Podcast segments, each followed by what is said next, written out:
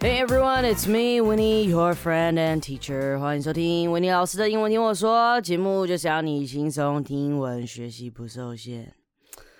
Yeah, no, uh, not today. I don't feel like doing this podcast anymore. I'm damn tired, so 换人。 Uh, let's get ready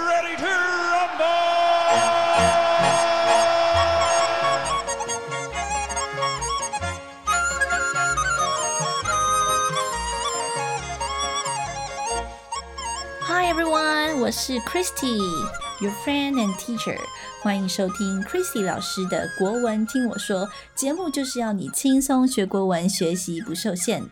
你可能会觉得很奇怪，怎么会是一个新的声音、新的面孔来录这个 podcast 呢 w i n n 老师去哪里了呢？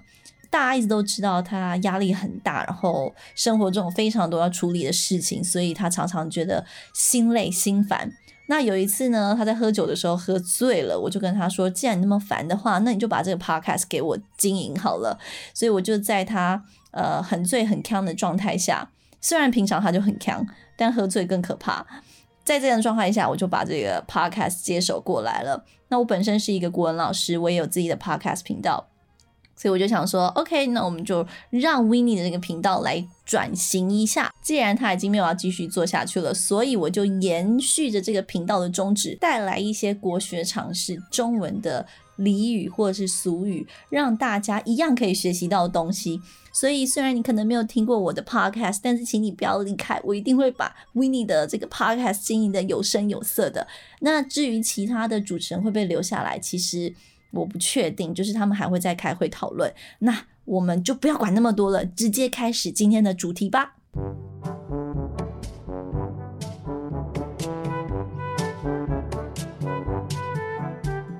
当我知道我可能即将接手这个节目的时候呢，其实我也是非常用心的。我大概研究了一下这个，他们叫做 OP Studio，对不对？Overpower Studio，你会发现一件事情，就是他们的预览的图片缩图全部都是蓝色的，所以我就大胆假设 w i n n i e 他应该是一个很喜欢蓝色的人。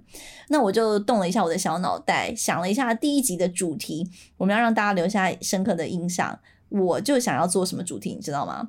我想要做一个成语。青出于蓝，各位，你知道青出于蓝的意思？Maybe 你知道，但是你知道它的典故吗？今天 Christy 老师就来告诉你它的典故喽。这个典故要从战国时期说起。当时在战国时期，有一个大思想家叫做荀子。这边同学们、朋友们要注意一下，荀子的荀上面是草字头，不要写成竹字头，不然就变笋子了。荀子他曾经说过一句话。青取之于蓝而青于蓝，冰水为之而寒于水。这句话是什么意思呢？他说，青色的颜料其实就是从了蓝的这个植物的叶子中提炼出来的，但是它的颜色却比了然还要好看。而冰是水凝固而成的，但是却要比水还要寒冷，所以后人才会用青出于蓝来比喻学生超越老师，或者是后辈胜过前辈。那我们来举个例子好了，东晋有一个非常有名的大书法家，叫做魏硕，大家都叫他魏夫人。而其中一个他的学生就是非常有名，我们常听到的书圣王羲之。魏夫人在指导王羲之书法的时候，就常常觉得王羲之的书法写得越来越好，越来越好，甚至比自己还要好。这个时候，我们就可以用“青出于蓝”来说明王羲之超越老师魏夫人的状况。好了，再帮大家整理一下，今天我们学的成语叫做“青出于蓝”。这个成语的意思是学生超越老师，或者是后辈胜过前辈。好啦，Chrissy 老师跟 Winnie 老师的风格比较不一样。我喜欢五分钟、十分钟之内就把一个成语故事讲完，让你每天只要花短短的时间就可以学到更多的国学常识。那我们今天就讲到这里喽，请大家多多支持一下 Chrissy 老师。我知道我好像后母一样，突然来接手了这个 Podcast，一定很多人不喜欢，也有很多人是 Winnie 的粉丝，但是嗯。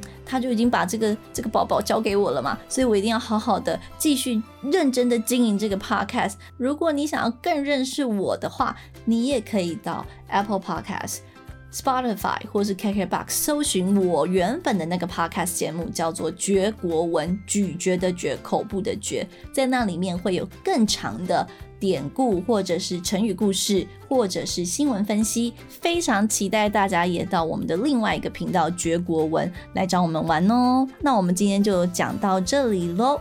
期待下礼拜跟你见面，不要忘记我的名字，我是 Christy 思雨老师，我们下集见，拜拜。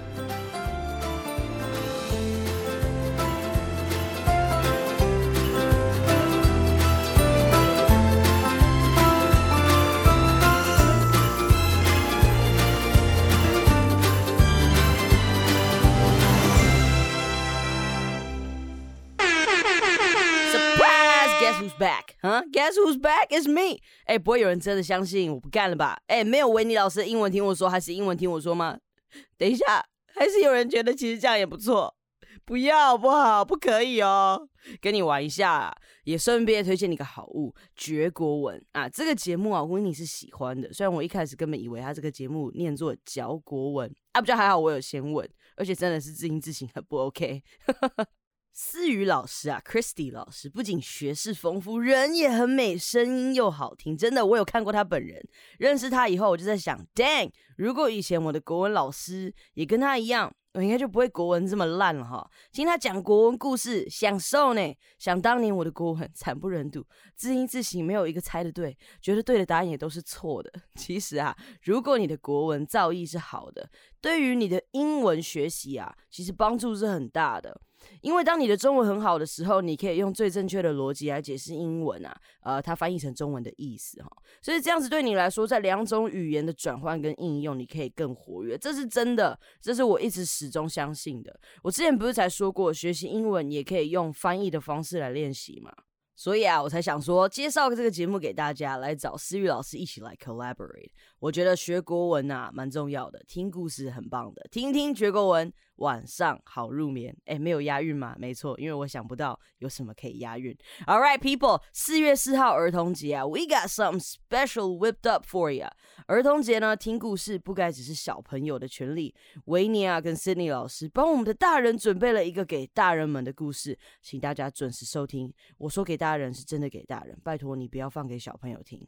好的，期待我们为大家准备的儿童节娱性节目，让希腊神话碰上现代版的婚姻之。